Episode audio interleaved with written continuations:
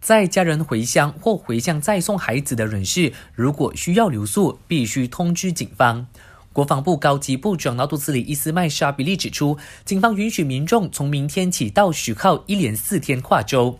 政府鼓励这些再送家人回乡或回乡再送孩子的国人能够在一天内来回。不过，基于路途遥远，考量到一些驾驶人士会选择在家乡留宿，因此伊斯麦沙比利促请要留宿的人士根据警方制定的时间表规划回程，并且通过手机应用程式 Grab Malaysia 通知警方。